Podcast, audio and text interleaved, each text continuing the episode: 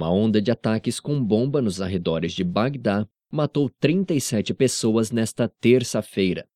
Segundo fontes policiais e médicas, ocorreram pelo menos sete explosões na capital iraquiana ou nas proximidades. No mais mortal dos incidentes, 24 pessoas foram mortas no distrito de Disser de Yala, no sudeste da cidade, em duas detonações do anoitecer, uma delas causadas por um carro-bomba. Mais cedo, cinco outras explosões atingiram vizinhanças no norte e no sul.